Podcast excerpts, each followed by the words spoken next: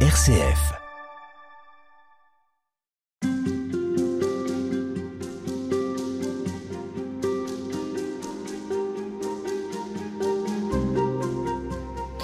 L'évangélisation est un véritable sujet pour les chrétiens d'aujourd'hui, une préoccupation soucieuse tout autant qu'un projet enthousiasmant. Saint Paul, qui va prêcher auprès de païens, peut être une véritable source d'inspiration, à la fois par ses propos, mais aussi par son comportement avec les communautés qu'il va constituer au fur et à mesure. C'est en tout cas ce dont vous êtes convaincu, frère Jean-Michel Poffet. Bonjour. Bonjour Madeleine. Vous êtes dominicain, bibliste, vous avez enseigné l'exégèse à l'université de Fribourg, en Suisse. Vous avez dirigé l'école biblique et archéologique française de Jérusalem de 1999 à 2008. Et puis vous êtes revenu sur les pas de Saint Paul à la recherche des premières traces de l'évangélisation. Et c'est l'objet d'un ouvrage évangélisé, oui, mais comment? Une pastorale paulinienne aux éditions du Cerf. Alors Jean-Michel Poffet, si l'évangile euh, est une bonne nouvelle, pourquoi est-ce que l'annoncer n'est pas une évidence, ni aujourd'hui, ni même dans les premières décennies qui ont suivi la mort du Christ? Eh bien, tout d'abord parce que annoncer un salut par la croix, le Fils bien-aimé de Dieu qui meurt comme un, comme un brigand, un malfaiteur, torturé en dehors de Jérusalem, n'a rien d'évident. Annoncer qu'il est vivant, parce que on approche la Toussaint, donc avec les morts, on a, l'habitude, je dirais, la fréquentation, c'est pas trop dangereux, mais et un vivant. Est-ce que ça veut dire que Jésus est vainqueur de la mort, qu'il est vivant, qu'il nous donne son esprit, qu'il est source d'espérance pour nous? Alors, je n'ai pas, je n'ai aucun doute à cet égard. L'évangile est une bonne nouvelle à partager. Et Saint Paul lui dit malheur à moi si je n'annonce pas l'évangile. La question c'est comment? Et c'est devenu particulièrement difficile dans un monde à la fois sécularisé et attiré par toutes sortes de traditions religieuses multiples et variées, y compris les plus bizarres. Hein. Donc c'est devenu difficile. Alors que nous traversons une crise euh, politique, la guerre euh, tout près de nous, euh, écologique, morale, spirituelle. Alors comment? Et ce qui m'a passionné en lisant notamment la première lettre de Paul aux Thessaloniciens, puisque c'est de là que je pars, c'est que ça n'est pas une théorie, ça n'est pas des idées, c'est même pas mes idées à moi, ça n'a hmm. aucun intérêt ça. Mais c'est la trace d'une évangélisation concrète. Alors d'autant que Saint Paul, il n'est pas dans un contexte qui, qui, est plus facile que celui d'aujourd'hui. Au contraire, lui aussi, autour de lui, il a des gens qui ont d'autres philosophies, donc euh, qui pourrait tout à fait trouver euh, bien plus intéressant de suivre ce que va dire tel ou tel philosophe plutôt que ce que aurait à leur raconter euh, saint Paul.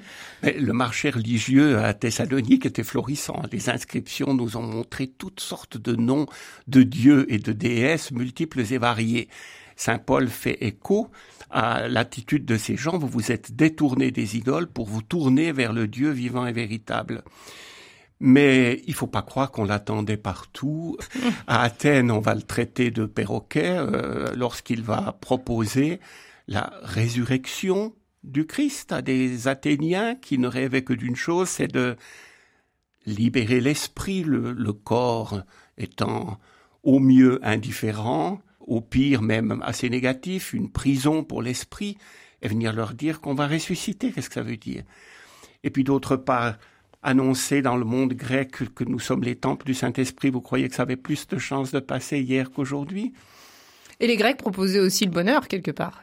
Ils proposaient aussi le bonheur, tout à fait. Mais Paul vient d'une culture, euh, il est juif, de la stricte observance. Il est même pharisien, c'est-à-dire un séparé, comme beaucoup de croyants qui veulent rester fidèles aujourd'hui et qui pensent que pour l'être, il faut se séparer du monde. Jésus nous dit, je ne te demande pas de vous tirer du monde, mais de vous conformer à l'évangile et puis d'animer ce monde, de lui donner de la lumière et de l'espérance. Donc Paul était un croyant fervent, je dirais même à la limite violent. Il le dit au début de la lettre aux Galates. Vous connaissiez mon attitude dans le judaïsme. Je surpassais tout le monde euh, et j'étais plein de zèle pour les traditions de nos pères. Le zèle, c'est une expression qu'on trouve dans les livres des Maccabées, dans l'Ancien Testament, dans un contexte guerrier. Donc, une violence religieuse pour garder, sauvegarder les traditions des pères. Dans notre contexte à nous, je dirais que c'est une sorte de taliban. En extrême. Voilà. Et puis comment un homme comme ça peut devenir disciple de Jésus de Nazareth, c'est ça qui est intéressant. Qu'est-ce qui est à l'origine de sa mission? De quoi est-ce qu'il a été le témoin? euh, qui soit à ce point fort pour qu'il ait ensuite envie d'en faire toute sa vie Alors Paul est rattrapé, si vous voulez, par le Christ au chemin de Damas. Saint Jean Chrysostome, dans une magnifique homélie, dit que le Christ a appelé les disciples au bord du lac de Galilée quand ils étaient en train d'arranger leur filet. Mais pour Paul, c'est lui qui l'a pris dans ses filets du haut du ciel. Donc alors que Paul est un persécuteur des chrétiens parce qu'il dit mais il attend le Messie comme pharisien. Et de penser que ces Nazaréens qui prétendent que c'est ce, ce, Jésus qui était le Messie attendu alors qu'il a été condamné par les autorités de son peuple, grands prêtres pharisiens, etc., et puis par les Romains mis à mort sur une croix, que cet homme-là est le Messie, ça lui est insupportable. Et donc il participe, euh, par exemple, à la, lapidation d'Étienne, et voilà que sur le chemin de Damas, il est jeté à terre par le Christ qui lui apparaît. Vivant, couronné de lumière, il comprend donc que ce Jésus de Nazareth est bien le Messie du peuple juif. Il est venu, il est vivant, et il envoie Paul le dire aux païens. Alors qu'est-ce qui vaut que la résurrection soit annoncée à tous? Que c'est pour lui si capital qu'il va consacrer toute sa vie alors, à annoncer la résurrection? Mais c'est capital pour lui, mais c'est aussi un peu capital pour nous. Sûr. Quand vous venez de perdre un être cher et que vous vous demandez et maintenant? Alors est-ce qu'il va nous rester quelques photos, des souvenirs, un album, c'est tout? Est-ce que nous pouvons raisonnablement croire, ou plutôt spirituellement en être sûrs, que la mort est vaincue? C'est le Christ et lui seul qui nous en a montré la preuve en apparaissant aux disciples qui d'ailleurs n'arrivaient pas à y croire. Donc c'est une bonne nouvelle que la violence qui a mené Jésus à la croix, que la faiblesse qui a fait qu'il a été trahi et délaissé par les siens, euh, que le péché sous toutes ses formes n'a pas le dernier mot et que le Seigneur a couronné Jésus de lumière et en même temps nous promet aussi de vivre dès aujourd'hui et pour toujours.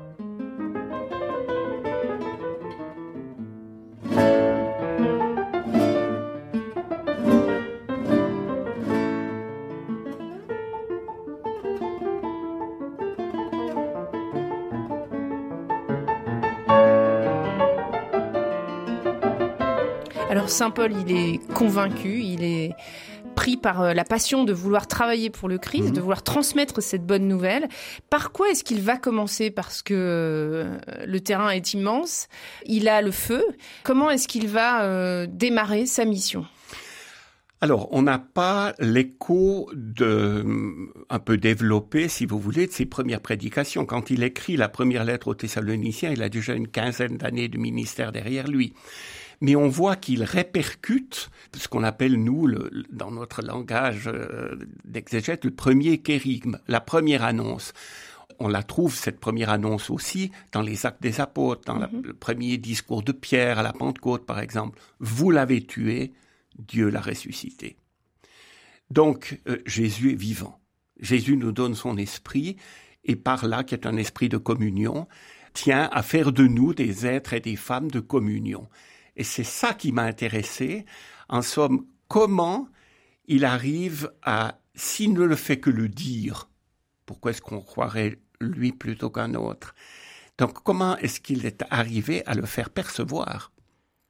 Et ce qui m'a intéressé dans cette lettre aux Thessaloniciens, euh, et ça c'est irréfutable, c'est que sept fois dans la lettre, il dit, vous savez comment nous sommes venus chez vous.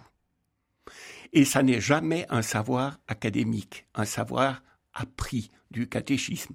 Il y a deux fois où il parle, vous savez quelle prescription nous vous avons donnée, mais je laisse ces deux emplois de côté. Les sept autres fois, c'est chaque fois une expérience partagée. Nous le savons, vous avez été choisis. Vous savez comment nous nous sommes comportés au milieu de vous et pour vous, qui est pour moi un des versets les plus forts. Vous savez comment nous sommes venus chez vous, que ça n'a pas été en vain. Nous avions enduré des souffrances à Philippe, vous le savez. Jamais nous n'avons eu un mot de flatterie, vous le savez. Comme un père pour ses enfants, nous vous avons exhorté. Euh, et puis quand nous étions près de vous, nous vous prédisions que nous aurions à, souffrir. C'est ce qui est arrivé, vous le savez. Vous remarquez que Paul leur écrit à ces Thessaloniciens parce que il a été chassé aussitôt qu'il a commencé à poser les bases cette communauté, il en a été chassé et donc euh, par les Juifs. Mhm. Et il est plein d'inquiétude, donc il envoie Timothée prendre des nouvelles. Timothée revient en lui disant ça va pas trop mal. Et alors il leur écrit. Et il s'appuie sur ce qu'ils ont commencé de vivre avec lui. On ne sait pas combien de temps il est resté là-bas. Les actes des apôtres au chapitre 17 disent euh, trois sabbats de suite, il leur a prêché. Mais ça ne veut pas dire qu'il est resté trois semaines. Mhm. Peut-être deux, trois mois. Et donc il s'appuie sur ce qu'ils ont vécu ensemble.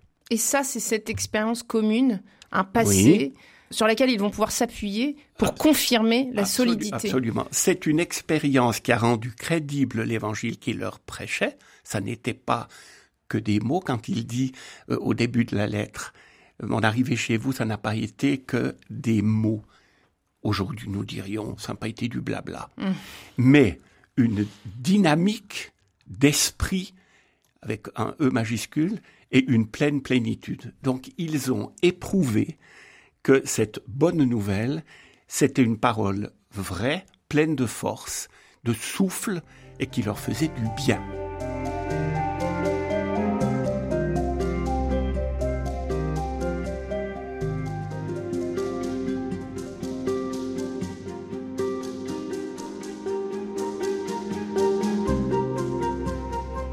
Jean-Michel Poffet, avec vous toute cette semaine. On essaye de mieux comprendre comment Saint Paul a pu évangéliser et comment il s'y est pris et à qui il parlait. On le fait à partir de la première lettre de Saint Paul aux Thessaloniciens. Cette lettre, elle était lue où, à qui et comment? Alors, elle était lue à qui? Mais à une communauté rassemblée pour la liturgie. Il le dit à la fin de la lettre, je vous en supplie que cette lettre soit lue en communauté.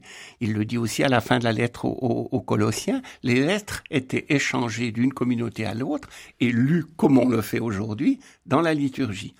Ce qui donne un poids particulier à chacun des mots euh, et au contenu de cette lettre. Ça n'est pas une lettre intime, ce n'est pas non plus une lettre officielle, une sorte de bordereau, si vous voulez. Non, c'est une lettre de communication entre l'apôtre absent et puis cette communauté réunie pour la prière, pour laquelle il a beaucoup d'amitié, d'affection et il veut les encourager. Voilà. Donc à qui? Et alors, ce sont plutôt euh, des esclaves, des citoyens de plein droit, des femmes, des hommes, euh, des riches, des pauvres? Voilà, probablement qu'il y avait un peu de tout. Certainement qu'il y avait surtout des païens venus à la foi, puisqu'il leur écrit qu'ils se sont détournés des idoles pour se tourner vers le Dieu vivant. Ça ressemble quand même plus à des païens qu'à une mm. communauté juive. Même si dans les actes des apôtres, Luc, mais c'est précisément Luc qui écrit, Luc qui est très soucieux que l'évangile soit annoncé d'abord aux juifs et ensuite aux païens, dit que il commence par la synagogue et que vont se convertir quelques-uns, dont quelques dames de qualité. Mais ça, c'est le souci de Luc. Quand on écoute Paul lui-même, on voit que ce sont surtout des païens, et ensuite il va insister qu'il a travaillé de ses mains pour n'être à la charge de personne, être au contact des gens, c'était donc plutôt des petites gens. Et nous savons que c'est ce qui a touché ces esclaves ou ces...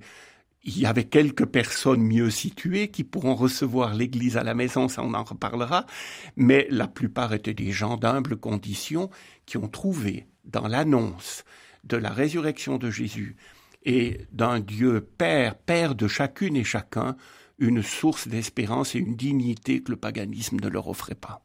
Parce que là, ce qu'on a oublié, c'est qu'ils sont passés de plusieurs dieux à un Dieu unique. C'est ça qui est majeur aussi pour eux. Et ça, ça change tout pour eux. Mais pas seulement un Dieu unique, mais il m'a aimé et s'est livré pour moi, dit Paul.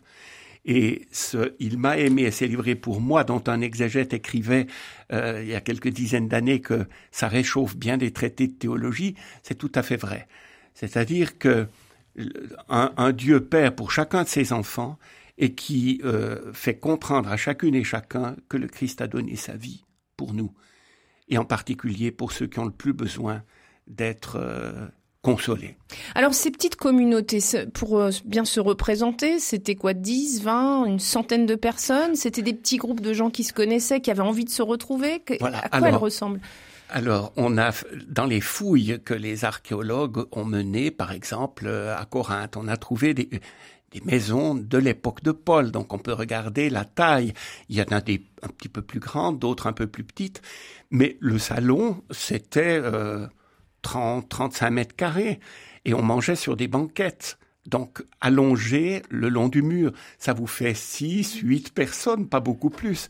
Vous mettez éventuellement une dizaine de personnes dans l'atrium, euh, peut-être debout, hein. mais ça vous donne des communautés de 10, 15, maximum 20 personnes. Et pour les maisons plus petites, beaucoup moins. Donc partons pour des communautés de, de 8, 10 personnes. Et comment Paul a fait pour que ces communautés se sentent communautés, justement, se sentent vivre une expérience commune tournée vers le Christ? Je pense qu'il leur a donné d'abord un exemple de communion. Toute cette lettre, le premier verset, Paul, Sylvain et Timothée à l'église des Thessaloniciens qui est en Dieu le Père et dans le Seigneur Jésus-Christ. Ça nous paraît euh, banal parce que euh, on entend ça et on ne mesure pas l'originalité. Parmi les centaines et milliers de lettres de l'Antiquité, il y en a que très très peu qui ont des auteurs multiples. En général, c'est une personne qui écrit. Or, presque toutes les lettres de Paul, dans les lettres qu'on considère comme littérairement authentiques, toutes sauf les Romains. Il y a plus qu'une personne. Paul et Sosthène, Paul et Timothée, ici Paul, Sylvain et Timothée. Donc c'est des apôtres en communion qui s'adressent à cette communauté. Le premier exemple qu'il a donné, c'était lui d'être en communion avec Sylvain et Timothée, avec qui il a annoncé l'évangile. Vous êtes quand même plus crédible c'est important pour aujourd'hui ça. Vous êtes plus crédible à parler de communion si vous-même vous en montrez les signes.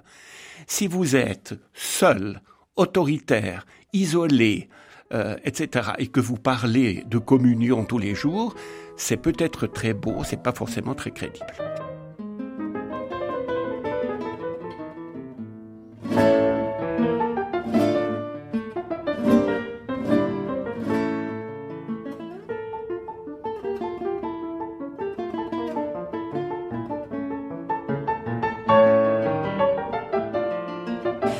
Vocabulaire aussi qu'il utilise, euh, il euh, prend des termes qui peuvent être effectivement ceux de l'Ancien Testament, mais il utilise aussi le terme ecclésia qui, à l'époque, est utilisé plutôt dans le monde politique. Ça veut dire quoi? Comment est-ce qu'on peut le comprendre, ça? Alors, Paul a l'ecclésia des Thessaloniciens. Quand un citoyen grec entend parler de l'ecclésia, c'est le verbe kaléo en grec, c'est appeler. Donc, c'est l'assemblée, la convocation des citoyens. On pourrait bah, parler d'une assemblée communale euh, ou d'une assemblée de citoyens peut-être même plus grande dans le monde politique. Il se trouve que là, c'est une assemblée qui est en Dieu le Père et dans le Seigneur Jésus. Et il reprend le même terme, ecclésia. Ecclésia. Autrement dit, qu'est-ce que c'est qu'une assemblée, même s'ils sont que 10 ou 15 personnes, qui fait l'expérience de Dieu comme Père grâce à Jésus? Qui nous a dit que Dieu était notre Père, et ce Jésus est Seigneur, c'est-à-dire qu'il est ressuscité. Mais c'est ce qu'on appelle l'Église. Et l'Église, c'est pas d'abord euh, le Vatican ou des structures, c'est une communion de frères et de sœurs rassemblés dans cette expérience de Dieu comme Père, de rassembler par Jésus. Voilà, à la source. Évidemment que c'est plus parlant quand vous vous connaissez et que si Paul écrit comme il écrit aux Corinthiens, vous êtes membres les uns des autres, euh, si vous êtes dix ou quinze personnes dans une ville de quelques dizaines de milliers d'habitants et que vous pouvez partager les joies et les peines euh, entre vous et vous entraider, ça devient une église euh, qui fait cette expérience de Dieu comme Père. Donc nous sommes frères et sœurs les uns des autres et nous essayons de le vivre. Et puis là où il fait fort aussi, c'est que ce terme ecclésia, on le rencontre dans l'Ancien Testament, dans le Deutéronome, où il y a déjà l'idée d'un peuple un peu hors du commun d'une certaine manière, qui va vivre quelque chose de particulier. Oui, tout à fait. Dans la Torah, donc les cinq premiers livres de l'Ancien Testament, la base des Écritures pour le peuple juif, il n'y a qu'un livre dans lequel ce mot ecclésia vient souvent, c'est le Deutéronome, pour désigner l'assemblée solennelle d'Israël au pied du mont Sinaï qui reçoit les dix commandements, qui reçoit la parole de Dieu qui va structurer sa vie. Et ce peuple-là, l'assemblée du désert, comme disent les commentateurs juifs, voilà que Paul prend ce terme solennel et le fait passer en terre grecque pour une toute petite église de maison euh, à Thessalonique. Comme inculturation, c'est fantastique. Donc, Paul ne se laisse pas troubler par les questions de statistiques. Hein.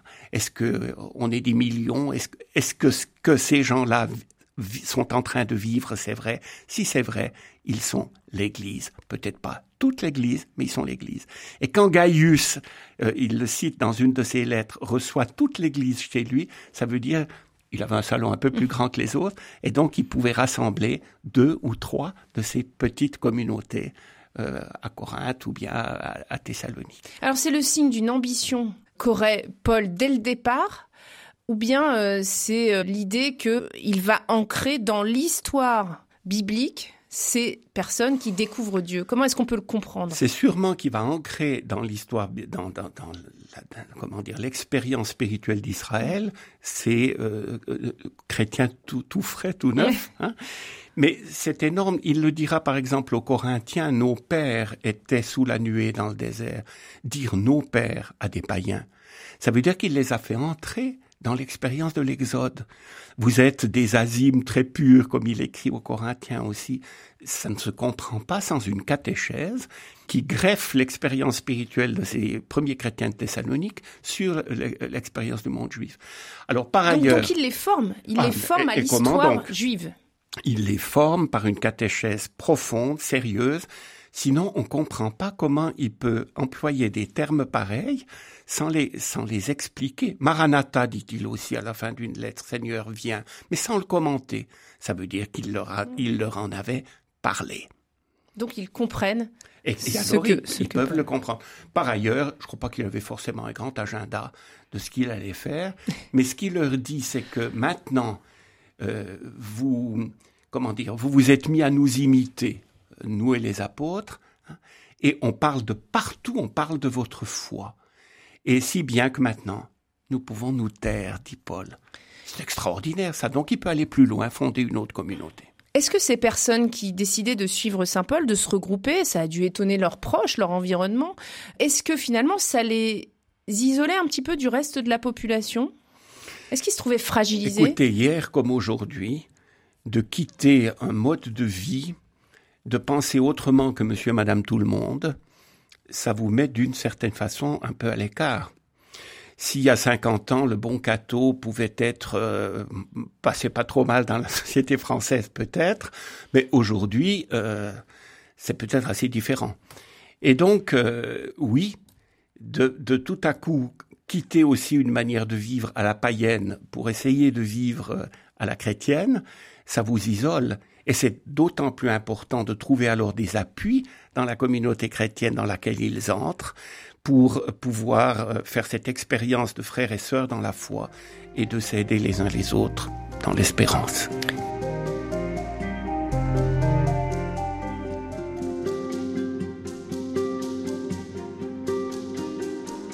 Comment est-ce que Saint Paul a réussi, à partir de plusieurs personnes paganistes, séduit peut-être par plusieurs dieux, à les rassembler et à leur exprimer la joie de croire au Christ. Je vais peut-être vous étonner, mais je dirais que c'est par son humilité. Or, c'est pas exactement l'image que nous avons de Paul qui passe pour une espèce de, de enfin, de grand rabbin, de docteur, euh, et puis assez porté sur une attitude de supériorité quand il se présente lui-même dans la lettre aux Philippiens, il dit mais j'aurais bien des raisons de me vanter, moi et plus que les autres, n'est-ce pas? Euh, Circoncis le huitième jour de la lignée d'Israël, de la petite tribu de Benjamin, mais hébreu, fils d'hébreu. Quant à la loi, un pharisien, quant aux ailes, un persécuteur de l'Église et un homme irréprochable. C'est pas particulièrement euh, humble. C'est vrai qu'il laisse l'image d'un homme assez arrogant. Voilà. Or, c'était le Paul d'avant. Et il peut être fier parce qu'il est fier de l'héritage d'Israël. Le problème avec les pharisiens, on le voit dans l'Évangile, c'est qu'ils en sont tellement fiers qu'ils finissent par dire à Dieu que le Seigneur a quand même de la chance de les connaître, si vous voulez. voilà. Donc, on préfère quand même euh, Jésus qui dit, c'est le publicain qui dit, Seigneur, moi j'ai besoin de toi, qui s'en retourne euh, pardonner. Est-ce que vous voulez dire que le Paul qu'on perçoit à travers ces lettres n'est pas celui qui a justement euh, si, si, rassemblé la communauté? Il y a les deux. Paul dit, vous connaissez mon attitude dans le judaïsme, je surpassais tous les, tenants de la tradition, etc. Je les surpassais tous. Mais quand il plut à Dieu de révéler en moi son Fils, aussitôt, et c'est un autre homme qui naît. Cet homme, sûr de lui, sûr de sa vérité, comment voulez-vous qu'il soit artisan de communion en étant dans une poursuite de sainteté aussi solitaire? Pour en faire un homme solidaire, il fallait que le Christ rabote un petit peu ce qu'il y avait de trop en lui et qu'il en fasse un homme de communion. Et c'est comme ça que Paul écrira dans la première lettre à, Timothée, il m'a été fait miséricorde à moi le premier. À partir de ce moment-là, il peut aller vers les autres, y compris vers des non-juifs, pour leur dire, vous êtes aussi les bien-aimés de Dieu, parce que vous faites l'expérience que moi-même j'ai fait. Me laissez aimer. Quels sont les signes justement qui vous vous permettent de dire qu'il fait véritablement preuve d'une humilité? Alors, par exemple, dès l'intitulé de cette première lettre, l'adresse, Paul, Sylvain et Timothée, il n'arbore pas son titre d'apôtre. Il le fera après quand il aura été attaqué. Parce que on lui dira à Jérusalem, dis donc, toi tu n'as pas connu Jésus, alors viens tout petit peu te mettre à notre école. Et Paul dira, non, non, ma vocation, je la tiens directement du Christ. Il les appelle ensuite frères. Ça a l'air de rien. Aujourd'hui, c'est un langage ecclésiastique atténué. Mais quand un juif vient dire à des gens qui ne le sont pas, les appelle frères et sœurs, hein, et que ça reflète la qualité des relations humaines entre eux. C'est donc un homme de communion. Ensuite, Paul, Sylvain et Timothée, ces trois qui écrivent la lettre, toute la lettre est en nous. C'est manifestement, même si c'est Paul qui la dicte de temps en temps, il y a son jeu qui ressort. Moi-même, Paul, j'ai voulu venir chez vous à plusieurs reprises, mais toute la lettre est en nous. C'est donc une petite fraternité apostolique qui engendre la communion autour d'eux. C'est ce que Jésus avait demandé aux disciples, allez deux par deux pour prêcher l'évangile. Hein. Euh, c'est la communion qui engendre la communion. Et c'est comme ça que il y a ce, verset qui m'impressionne tellement euh, dans la lettre aux, Thessaloniciens. Euh, nous aurions pu nous imposer comme apôtres du Christ parce que nous avons un évangile de vérité. Nous ne devons pas le, comment dire, le, mettre à la sauce du moment pour mieux passer. Si je tentais de plaire aux hommes, je serais plus serviteur du Christ. Mais précisément pour faire passer cet évangile-là, qu'est-ce qu'il va faire? Cesser d'être autoritaire et de devenir, vous savez, toujours mon, vous savez de Paul, sept fois dans la lettre, pour une expérience. Vous savez comment nous nous sommes comportés au milieu de vous et pour vous. C'est plus au-dessus. Au milieu de vous pour vous. Et ce faisant, Paul fait écho à une parole de Jésus. C'est très rare chez lui, il n'a pas connu Jésus. Il n'y a que pour le mariage et l'Eucharistie qui cite explicitement des paroles de Jésus. Mais là, c'est quand même ce que Jésus disait aux apôtres euh, au soir du jeudi saint, c'est au chapitre 22 de Saint Luc quand le soir du jeudi saint, écoutez bien, il vient de leur partager son corps et son sein et de leur annoncer qu'il va mourir et donner sa vie pour eux. De quoi discute-t-il entre eux Savoir qui est-elle plus grand? La crise a commencé assez tôt quand même dans l'Église, hein, la quête du pouvoir. Et Jésus leur répond, qui est le plus grand, celui qui est à table ou celui qui sert? Je suis moi au milieu de vous comme celui qui sert. Et c'est cela que maintenant Paul vit. Donc il y a quand même un changement entre l'homme qui disait moi irréprochable et au-dessus, et maintenant il dit au milieu de vous, pour vous, et il appelle frère des gens qui ne sont pas juifs. On lui a un peu familièrement dit, Jésus l'a reprogrammé et lui a changé le disque dur, si vous voulez.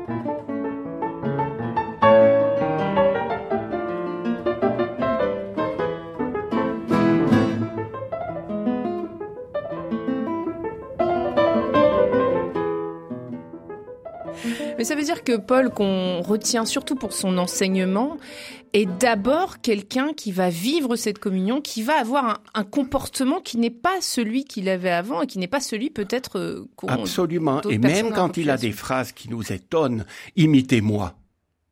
Mais il ajoute, car moi j'imite le Christ. N'est-ce pas? Aussi vrai que la vérité du Christ est en moi. Alors si vous séparez ça, on dit pour qui il se prend? Hmm. Mais dit si, si. Parce qu'il a été refaçonné par le Christ et ensuite euh, se faisant serviteur des communautés, eh bien, il engendre la communion. D'ailleurs, on peut penser ce qu'on veut, mais partant d'Antioche et jusqu'à Rome, il a parsemé l'Asie mineure euh, et ensuite jusqu'à Rome de communautés chrétiennes. Mais alors ça veut dire que la technique, entre guillemets, c'est celle de l'imitation. Est-ce qu'on n'est pas reparti sur euh, la prédication et qu'on oublie que d'abord et avant tout pour Saint Paul, c'est l'imitation? Ça n'est pas d'abord un catéchisme, même s'il est vrai.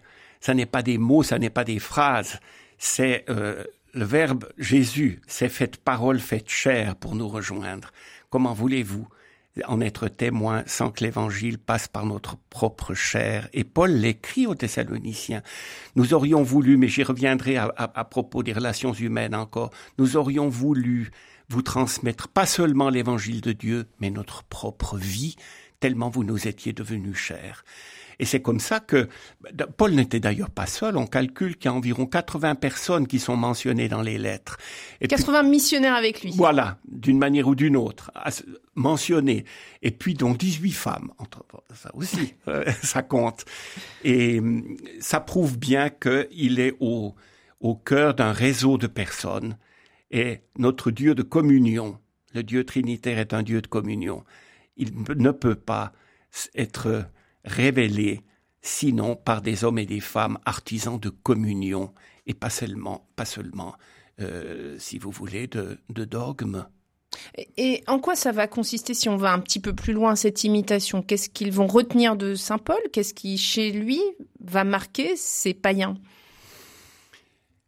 Eh bien, c'est précisément quand il écrit vous et vous nous avez imité. Vous savez comment nous sommes venus chez vous. Notre parole n'a pas été du blabla, mais force de l'Esprit Saint et plénitude. Hein. Vous savez comment nous sommes venus chez vous, euh, c'est-à-dire en serviteurs, au milieu de vous pour vous, et vous vous êtes mis à nous imiter, nous et le Seigneur. C'est en imitant les apôtres que les Thessaloniciens se sont rapprochés du Christ. Autrement dit, et c'est tout le, le délicat aujourd'hui encore, d'une part, d'un côté, il faut être ferme au service de la vérité, et pas une espèce de girouette, fut-elle spirituelle, et d'un autre côté, sans arrogance, sans volonté de dominer, sans attirer à soi, mais en étant serviteur des communautés. Et là, on suit le Christ Jésus. Ça veut dire qu'il y a une amitié qui se double d'un lien de Il y a une amitié sous le regard de Dieu notre Père qui est au fondement d'une fraternité. Si vous gardez la fraternité en la coupant de la transcendance, vous avez un discours de fraternité, vous n'avez pas forcément l'énergie pour la rendre vraie. Est-ce que c'est ce qui peut aussi ancrer l'idée d'une vocation, le fait d'être frère, le fait de vivre ensemble euh, la découverte du Christ? Est-ce que ça peut aussi être euh, l'origine d'une vocation pour pour toutes ces populations? Je crois même que c'est ce qu'il nous faut redécouvrir comme baptisé, parce que vous remarquez qu'il n'est pas question du sacerdoce ici. Donc euh, ça n'est pas. Euh, nous pouvons être minoritaires. Nous pouvons, nous manquons de prêtres et nous en manquerons probablement dans les temps à venir. Mais c'est le rôle des baptisés euh, qu'il nous faut absolument redécouvrir. Comment nous pouvons être artisans de communion les uns et les autres, de prière, de charité partagée. Et c'est ça qui transmet l'Évangile. Donc tout ne dépend pas quand même des évêques et des prêtres. C'est plutôt une bonne nouvelle pour la crise que nous traversons. Alors justement, qu'est-ce qu'on pourrait retenir aujourd'hui de ce que l'on vient de dire sur à la fois la communauté, sur ses frères bien-aimés, l'amitié, sur le fait aussi que Saint Paul fait preuve d'humilité, qu'il écoute la communauté qu'il rencontre et que cette communauté est diverse. Qu'est-ce qu'on peut déjà en retenir à mi-chemin, je dirais, dans cette émission? Écoutez, quand il leur écrit à vous les bien-aimés de Dieu, il écrira aussi aux Romains vous qui êtes les bien-aimés de Dieu. C'est comme une définition du chrétien. Vous avez le sentiment que c'est ça que, quand on interroge les gens aujourd'hui, qu'est-ce que c'est qu'un chrétien? C'est pas d'abord une question de morale, etc. C'est de se découvrir comme aimé de Dieu. Et ensuite, si c'est ça, C'est un évangile qui met en communion les uns avec les autres. C'est aussi un évangile de consolation. Euh, Paul dit qu'il a envoyé Timothée pour les affermir, ça c'est le côté vérité, et pour les consoler. Autrement dit, se faire proche d'eux, comme le Christ s'est fait proche de nous.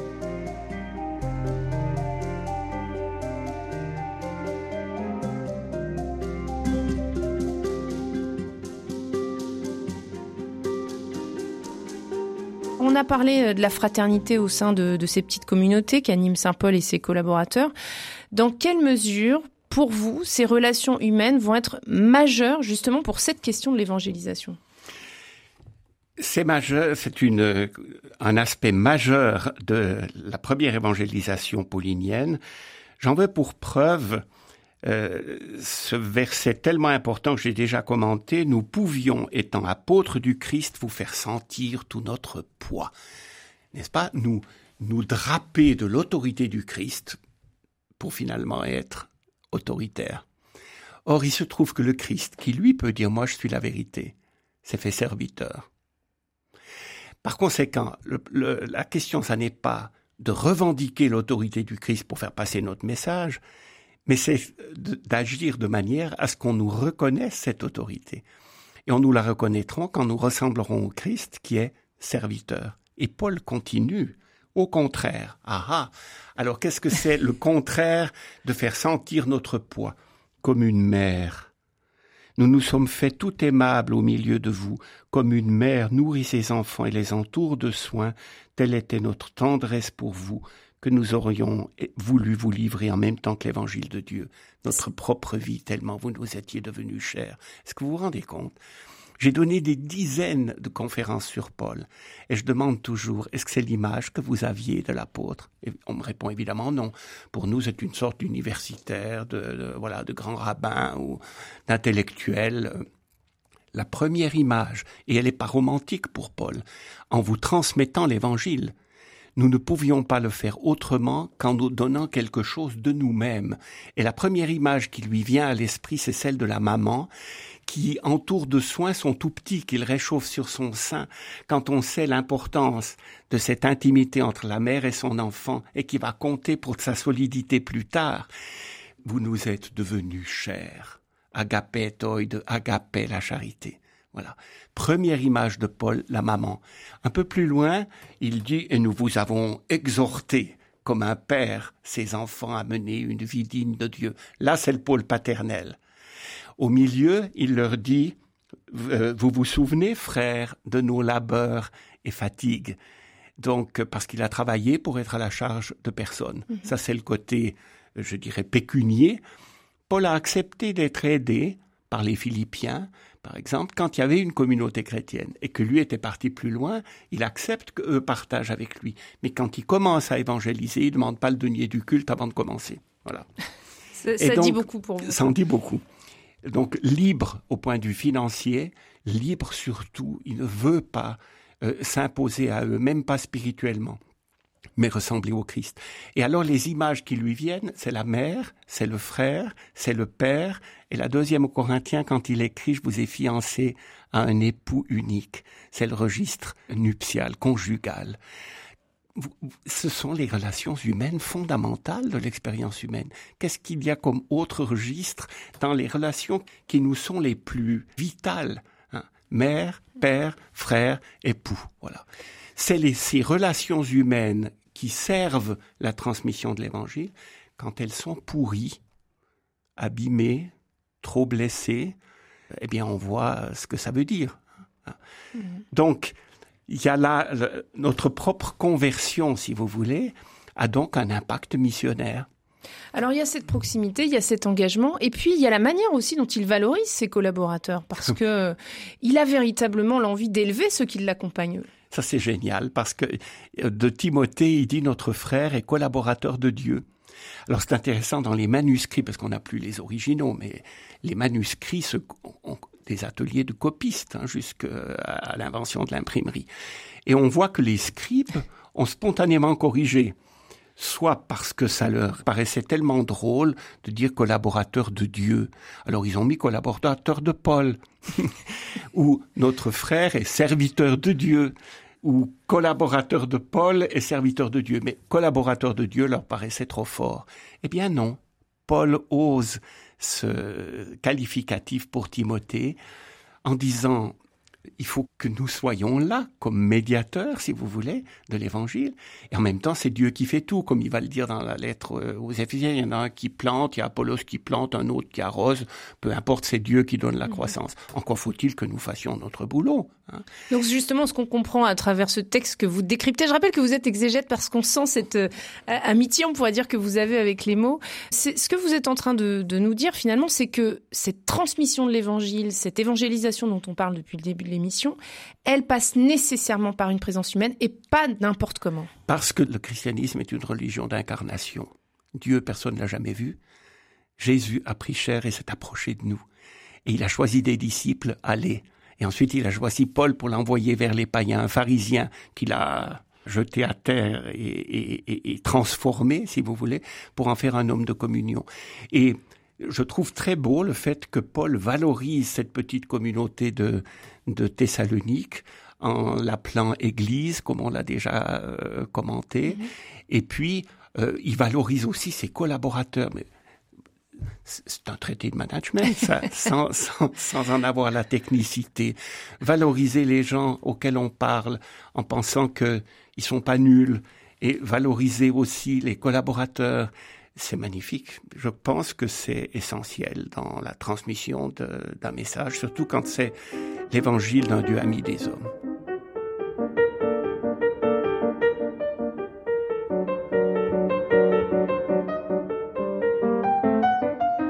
Alors si on parle autant de l'évangélisation aujourd'hui, euh, c'est aussi parce que c'est pas évident. Et ce qu'on découvre aussi dans cette lettre euh, aux Thessaloniciens, c'est que ça n'a jamais été une évidence et qu'il y a un combat malgré tout. Annoncer l'évangile, c'est un combat. Alors c'est un combat et Paul le mentionne explicitement quand il dit j'avais peur que Satan n'ait réduit à rien tout ce que j'avais entrepris. Et c'est comme ça qu'il envoie Timothée prendre des nouvelles. Hein et il a peur que c'était en vain. Et il y a quelqu'un qui s'arrange pour euh, que ce message de communion échoue, et c'est Satan, le père du mensonge et le diviseur. On nous dit pas pourquoi, qu'est-ce qui s'est passé que, que Paul n'a pas pu aller les, les, visiter une seconde fois. Satan nous en a empêchés. Mais il utilise le mot Satan. Oui, oui, bien sûr. Et alors, en somme, si nous sommes porteurs d'un évangile de communion que cherche à faire le démon, mais empêcher la communion. Et ça se manifeste comment? Par des divisions. Prenez la lettre aux Corinthiens. J'apprends par Chloé qu'il y a des divisions entre vous. Les uns disent moi je suis pour Paul, pour Apollos, pour euh, et, d'autres disent même nous on est pour Jésus-Christ. Et Paul dit j'ai pas pu vous transmettre l'évangile comme j'aurais voulu parce que vous êtes divisés. Vous entendez ça aujourd'hui? Est-ce que l'Église est un corps de parfaite communion entre les prêtres, avec nos évêques et entre nous?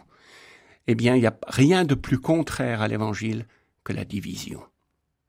Parce qu'aux yeux des autres, d'ailleurs, c'est cette cohérence qui est observée. Évidemment.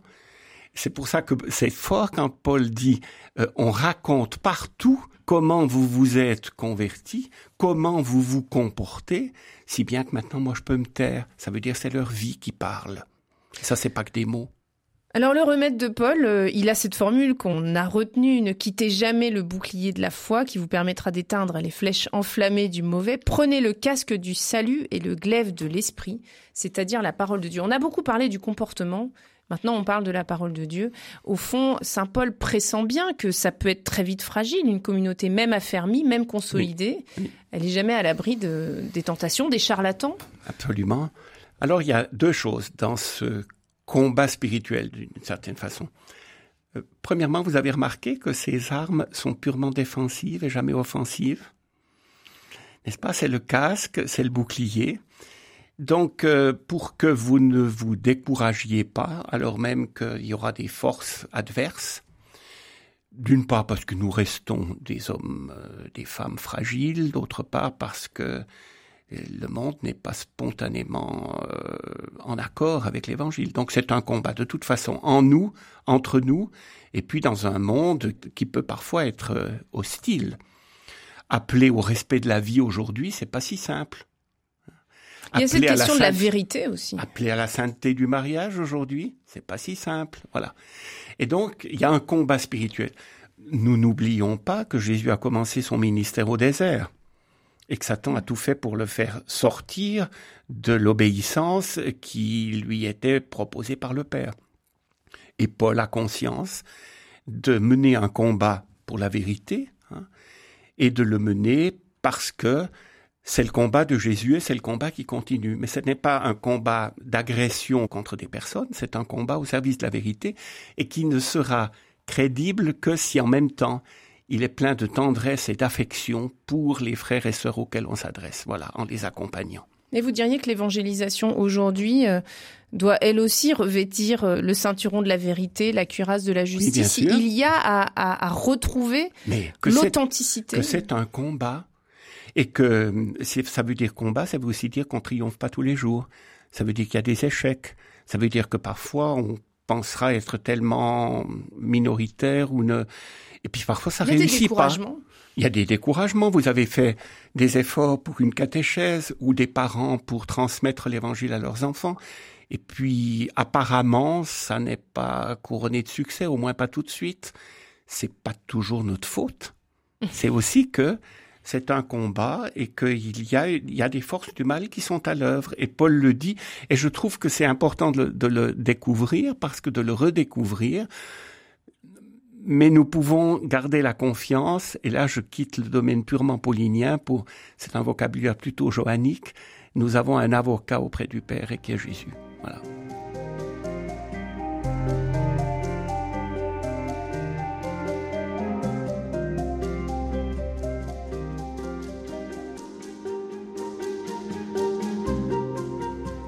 Nous découvrons euh, toute cette semaine Paul, Saint Paul, comme un homme de communion, un homme qui n'évangélise pas seul. Comment parlait-il à ces chrétiens fraîchement convertis du paganisme? Eh bien, pas sans difficulté. On parle justement de l'évangélisation, des épreuves que Saint Paul a pu rencontrer et puis aussi de la façon dont il a pu continuer à animer sa communauté. Alors, ces difficultés, ben, elles ont sûrement dû être à l'origine de découragement. Comment est-ce que Saint Paul a tenu bon Jean-Michel Poffet C'est une question qui vous a intéressé. Comment est-ce qu'il a pu dépasser les épreuves qu'il rencontrait au fil de cette évangélisation et de sa rencontre avec les communautés? Je trouve que Saint Paul a des antennes pour l'œuvre de Dieu dans le cœur de ces gens auxquels il vient d'annoncer l'évangile. En somme, pour la vie en train de naître, pour une communauté en train de naître. C'est un grand scoop que je vous annonce, ils n'étaient pas tous parfaits. Il n'y a pas de raison de penser qu'à Thessalonique, à Corinthe ou ailleurs, c'était des gens parfaits. C'était des chrétiens euh, en train d'accueillir le Christ et puis de d'essayer de, de, devenir disciples. C'est très beau que dès les premiers versets de la lettre, nous rendons grâce à Dieu, écrit Paul, à tout moment, pour vous tous, en faisant mention de vous sans cesse dans nos prières. Donc, premièrement, vous vous rendez compte à cette communauté qui a perdu son pasteur, qui est euh, fragilisée de ce fait, il leur écrit que sans cesse il prie pour eux, qui sont présents à sa prière d'apôtre. C'est peut-être un test de la qualité de notre relation pastorale, la première chose. Est-ce que nous prions les uns pour les autres? Est-ce que nous nous portons dans la prière? L'apôtre peut le dire et il le leur dit, le leur écrit. Ensuite, nous nous rappelons, en présence de notre Dieu et Père, l'activité de votre foi, le labeur de votre charité, la constance de votre espérance, qui sont dues à notre Seigneur Jésus-Christ. Qu'est-ce que c'est que ça? C'est ce qu'on va appeler, nous, les trois vertus théologales. La foi, la charité, et puis il met en dernier l'espérance, euh, puisque c'est une lettre très marquée par la dynamique de l'espérance. Autrement dit, qu'il a repéré chez eux quelque chose qui s'apparente à de la foi, à de la charité, à de l'espérance. Mais vous faites comment pour remarquer ça? Il n'y a pas de thermomètre pour la vie théologale. Il a vu l'activité de votre foi ou votre foi active, comme traduit la traduction de la liturgie actuellement. Leur foi, elle, elle, elle a donné des signes concrets, leur confiance en Dieu. Ça a marqué leur vie. Une charité qui se donne de la peine, qui se retrousse les manches, c'est-à-dire qu'il a vu que l'évangile les rendait meilleurs et plus serviables. Hein. Et, ça, de manière toute simple, à, commencer par la famille, puis euh, au travail et ailleurs. Et puis, il a vu aussi que l'Évangile avait éveillé en eux de l'espérance, parce que la mort n'avait pas le dernier mot. Et il le leur dit. Alors vous disiez justement la mort n'a pas le dernier mot. Dans ces petites communautés qu'il va susciter, arrive justement le décès des premiers membres de ces communautés. Et là, ces chrétiens fraîchement convertis vont découvrir très concrètement que cette fois-ci, la mort n'a plus le même sens. Et l'espérance, on la retrouve aussi ici. Oui, mais ça a commencé par euh, euh, comment quelques-uns ont eu la mauvaise idée de mourir avant le, retour du Seigneur. Et donc ça les inquiète et ils disent à Paul, bon, tu nous dis que un jour le Christ, le, Christ euh, reviendra dans la plénitude de sa gloire, aura vaincu le péché, la mort et tout, mais c'est pas forcément demain matin. Et puis maintenant, il y en a quelques-uns qui sont morts. Qu'est-ce qui va se passer? Et donc Paul doit les, les rassurer. Vous en faites pas à la résurrection. Euh, et eux d'abord, et nous ensuite, tous, nous serons pour toujours avec le Seigneur. Il emploie d'abord la formule, nous serons emportés dans les airs et tout. Il prend l'image des, des grands cortèges qui partaient à la rencontre de, euh, des dignitaires royaux qui venaient visiter les villes. Mais ça, c'est qu'une image. Mais lorsqu'il l'interprète, nous serons pour toujours avec le Seigneur. Réconfortez-vous ainsi et ne soyez pas comme les autres qui n'ont pas d'espérance. Donc il a toujours ce double souci. C'est un souci interne, c'est-à-dire d'authenticité de la communauté, et ça a un impact à l'extérieur soyez crédibles et lisibles. Vous parliez des effets de la foi. Justement, parmi ces effets, il y a la joie. C'est un véritable marqueur de, la foi et de la charité. Ça, c'est un marqueur aussi. Il le dit dès le début de la lettre. Vous savez comment nous nous sommes comportés au milieu de vous pour vous. Hein, et vous vous êtes mis à nous imiter, nous et le Seigneur. Alors, qu'est-ce que c'est? En accueillant la parole parmi bien des tribulations avec la joie de l'Esprit Saint. Voilà. On voit que la croix passée par là, la souffrance du chrétien, qui n'est pas un idéal, mais qui est en fait... Parmi bien des euh, tribulations. Parmi bien des tribulations.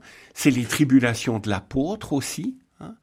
Et c'est pour ça qu'il écrit aux Thessaloniciens, nous vous avons envoyé Timothée pour vous affermir et pour vous consoler. Faut jamais oublier que le thème de la consolation devient important à partir du moment du retour d'exil, euh, Isaïe au chapitre 40, on appelle cette deuxième partie d'Isaïe le livre de la consolation. Consolez mon peuple, dites-lui qu'il a assez souffert. Et regardez le vieux Siméon au début de l'évangile de Luc, il était juste et pieux, il attendait la consolation d'Israël. Et Jésus, dans le sermon sur la montagne, euh, heureux ceux qui pleurent, ils seront consolés. Donc c'est une des dimensions de l'annonce de l'Évangile. Fermeté et tendresse, on l'a vu mm. aussi, avec comme une mère, comme un père.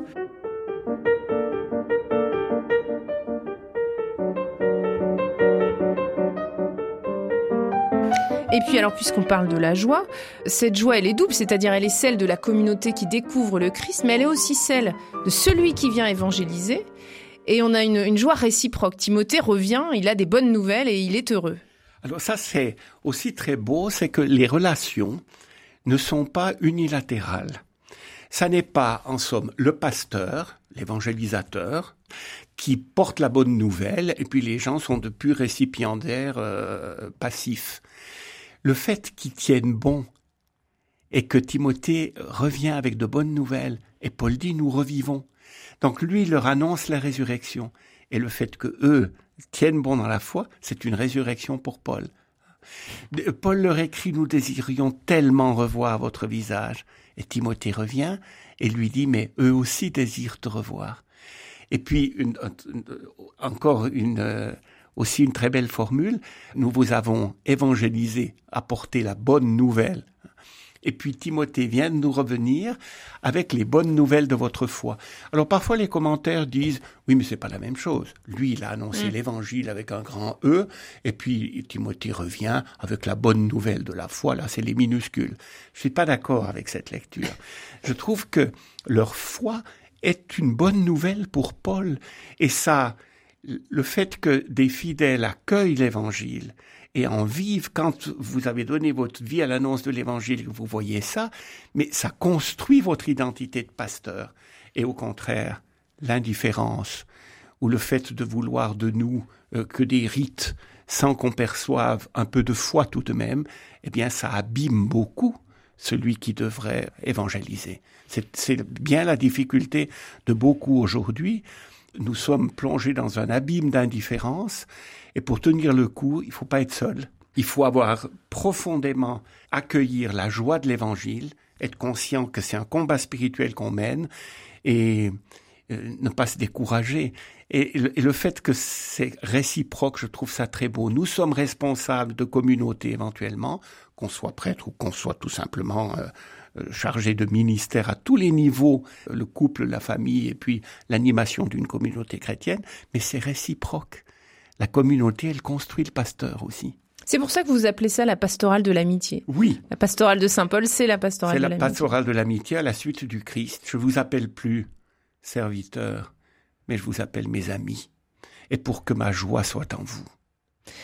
Dans quelle mesure, dans les effets aussi de, de, la foi et de ces, ces, communautés qui se constituent, la liberté entre en compte? Alors ça, c'est un thème magnifique. Il le développe plutôt dans la lettre aux Corinthiens, euh, qui estimait que eux, évidemment, c'était euh, à la fois des sages et puis qu'ils étaient libres. Et Paul a tellement insisté notamment vis-à-vis des Galates, qu'on n'était plus sous la loi comme chrétien, mais qu'on est libre. Mais il leur dit attention, les amis, être libre, qu'est-ce que ça veut dire? L'artiste qui est libre l'est après combien d'années hein? Un violoniste, euh, une danseuse, un danseur, combien d'années d'exercice pour finalement avoir cette liberté? Ça n'est pas n'importe quelle liberté. Donc une liberté pour servir le Christ et se mettre au service les uns des autres. Il a dû beaucoup étonner quand il a écrit ça aux Corinthiens. Vous êtes libres Eh bien, le test, c'est si vous acceptez d'être esclaves les uns des autres. Voilà, au service les uns des autres. Pas n'importe quelle liberté.